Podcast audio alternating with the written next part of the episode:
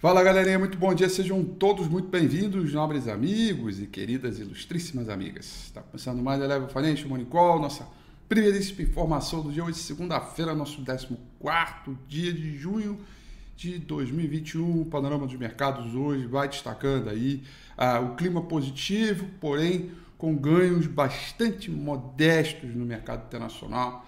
Isso tudo tem a ver, primeiro porque é feriado na China, liquidez um pouco menor, principalmente quando a gente trata aí de é, metais, mas o ponto mais importante mesmo que a gente tem que focar é ao longo da semana é, com os resultados que vão ver da agenda econômica, que a gente vai ter aí produção industrial, vendas no varejo dos Estados Unidos e China.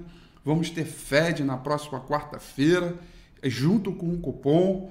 É, é, é, e evidentemente os dados também do chamado IBCBR, que é o Índice de Atividade Econômica do Mercado Brasileiro. Fora que essa semana é dia de vencimento casado, né? Vencimento de opções sobre ações e vencimento de opções sobre o índice nesta semana. Então hoje, essa semana, a gente tem um pouquinho de tudo para tratar. Pode ter certeza disso, né? Eu acho que os ganhos até agora é, estão bem comedidos, né?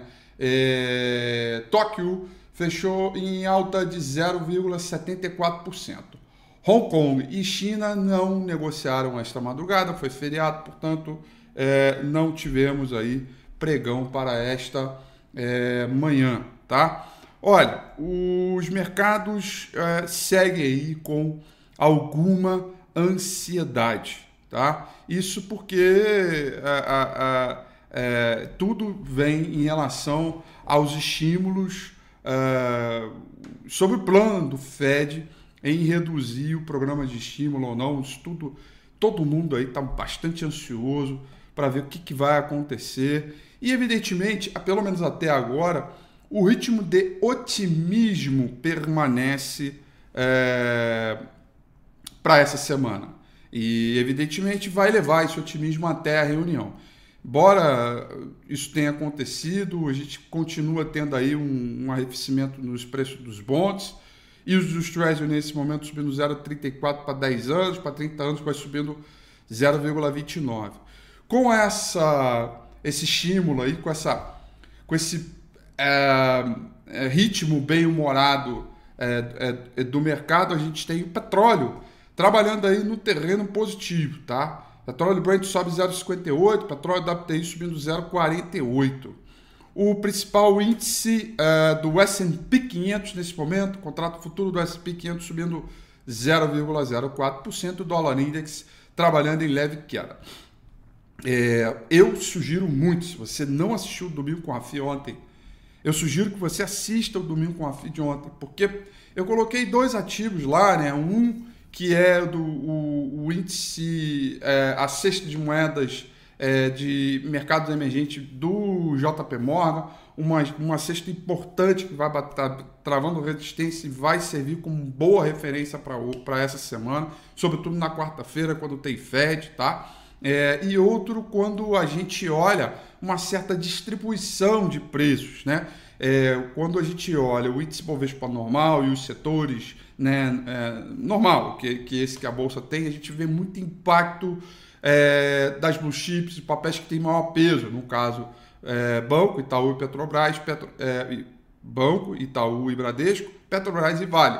Mas quando a gente equaliza, normaliza, normaliza não, é, coloca o mesmo peso para determinados papéis, a gente vê que nem todos estão com essa evolução é, toda. Bacana. O que mostra claramente né, que há uma certa distribuição e que a realidade do comportamento dos preços ativos não reflete a realidade é, é, é, do mercado como um todo, tá? E aí, por isso a gente teve uma semana passada em leve queda, acho que foi é, de 0,80, alguma coisa, não me lembro quanto é, o mercado caiu aí. Mas de qualquer forma, é, tudo para esta semana vai se concentrar na quarta-feira e, evidentemente, teremos dados de atividade nas, é, amanhã e na madrugada de terça para quarta. Né?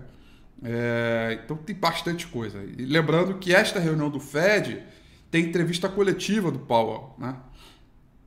Então tem muito ainda para a gente desenvolver aí. Pode ter certeza disso, tá?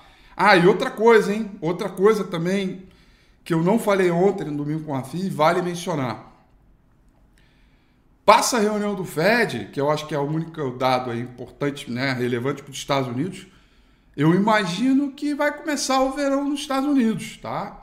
Período de férias, um período de um pouco mais de acomodação de preço também, tá?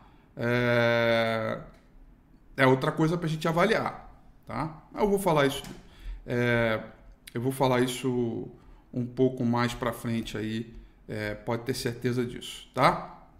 Muito bem. É, uh, deixa eu ver aqui, os de 10 anos. É, isso aqui eu já falei, isso aqui também eu já falei, beleza. Maravilha. Vamos lá aqui. Pô, isso aqui eu também já falei. Vamos olhar aqui a Europa, galera. Londres uh, vai subindo 0,20%. Paris subindo 0,06%. Franco na Alemanha subindo 0,05%. É como eu disse mais há, há pouco, né? Nós temos uma boa alta, porém é uma alta bem mais é, tímida e, evidentemente, boa parte dos investidores estão é, esperando a agenda econômica. Pode ter certeza disso, né? É preciso esperar aí, ter um pouco mais de paciência e esperar aí a agenda econômica para ver como, como as coisas é, é, se desenvolvem, tá? Muito bem, tá aqui, tá. Agenda de hoje. A agenda de hoje só tem um dado importante, segunda-feira, tá? Que é o chamado IBCBR, é o Índice de Atividade Econômica. É o, o, o Banco Central brasileiro ele promove é, o Banco Central brasileiro ele promove um, uns cálculos de PIB, de projeção de PIB para essa semana. Né? É, e a gente precisa entender aí toda essa dinâmica de mercado é, através da avaliação do próprio Banco Central. Então é o chamado IBCBR, é uma projeção, uma proxy do PIB, uma referência do que vem de PIB pela aí por frente, calculado, computado pelo Banco Central. Espera-se aí uma alta de 1,35%. Lembrando que isso para o mês de abril. Lembrando que para o mês anterior de abril foi queda de 1,49%. Tá? Esse é o único dado do dia. Feriado na China, não tem dado, é, agenda econômica razoavelmente vazia. Mas só hoje. Né?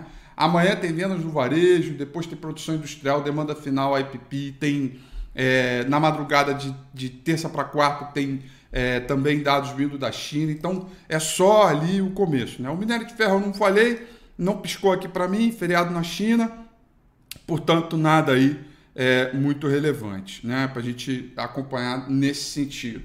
Em relação ao índice Bovespa, a gente claramente percebe que perdeu um momento, né? perdeu um pouco de avaliação. Nós temos um, dois, três, um, dois, três, quatro, cinco dias aí consecutivos de mercado razoavelmente lateral, com alguns papéis corrigindo, outros não, banda de Bollinger se estreitando, saldo de volume acompanhando todo o movimento, tá? Normal, diante daquilo que a gente vê.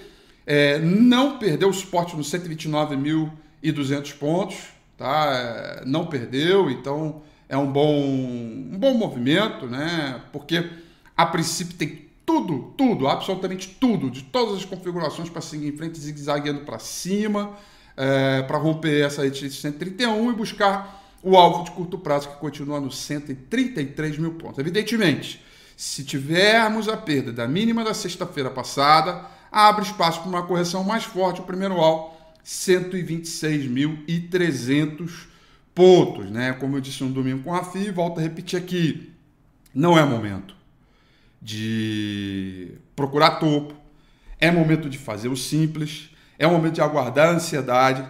E, sobretudo, é momento de avaliar riscos. Quanto mais alto você sobe na escada, um pequeno escorregão, maior é o tombo. Se você está no primeiro ou segundo degrau da escada, se você escorregar, o tombo é pequenininho. A relação de risco sobre o retorno fica um pouco comprometida. Você distribui um pouco mais de preço, o mercado já andou em rally, diminui, é, estreita a banda de Bollinger, o mercado se prepara para um novo movimento. Se você olhar a comparação setorial, como eu já faço aqui, já mostro para a turma aqui que tem o RRG e tudo mais, já viu que perdeu um pouco mais de momento, né? Os setores. Ontem eu mostrei no domingo com a FINE a normalização das médias móveis de 50 períodos nos setores corrigindo, materiais básicos melhora, mas foi só vários, os demais continuam corrigindo, o equal weight continua não mostrando tanta boa performance assim. Performance assim.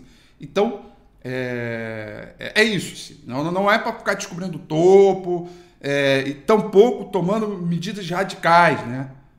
Vamos zerar tudo. Né? Vou zerar tudo, porque daí eu zero agora, quando cair eu compro mais barato. Esquece, esse modelo nunca existiu.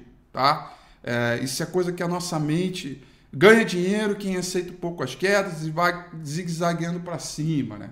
É, é isso, né? É uma verdadeira falácia, essa coisa de vende aqui, porque cai eu compro, né? Da mesma forma que você tem dúvida que se você não sabe se agora é topo, quando você vende, o mercado continua subindo, você, ai meu Deus, eu vendi cedo demais, aí o mercado cai, será que agora é fundo? Aí você compra, o mercado cai mais, aí você zera, aí fica aquele fuzuê danado, você não consegue vender na máxima, comprar na mínima. Você compra, o movimento é de médio prazo e as quedas vão acontecer e você vai fazendo a manutenção da corpo, subir do stop, zigue-zagueando para cima. É preciso aceitar o movimento. Não é um movimento perfeito. Você compra na mínima e na máxima. Né? Então, é, faça o simples. Continue fazendo o simples. É com esta maneira que a gente consegue ter uma boa performance relativa sobre o mercado. Evidentemente, o seu papel em termos de performance relativa, precisa continuar tendo aí uma boa performance, tá bom? São essas, portanto, as informações para o nosso Morning Call de hoje. Eu desejo a vocês uma excelente semana, bons negócios, tudo de bom. Amanhã, 8h35, eu estou de volta. Vamos que vamos. Um grande abraço, um grande beijo para todos vocês e até amanhã. Tchau.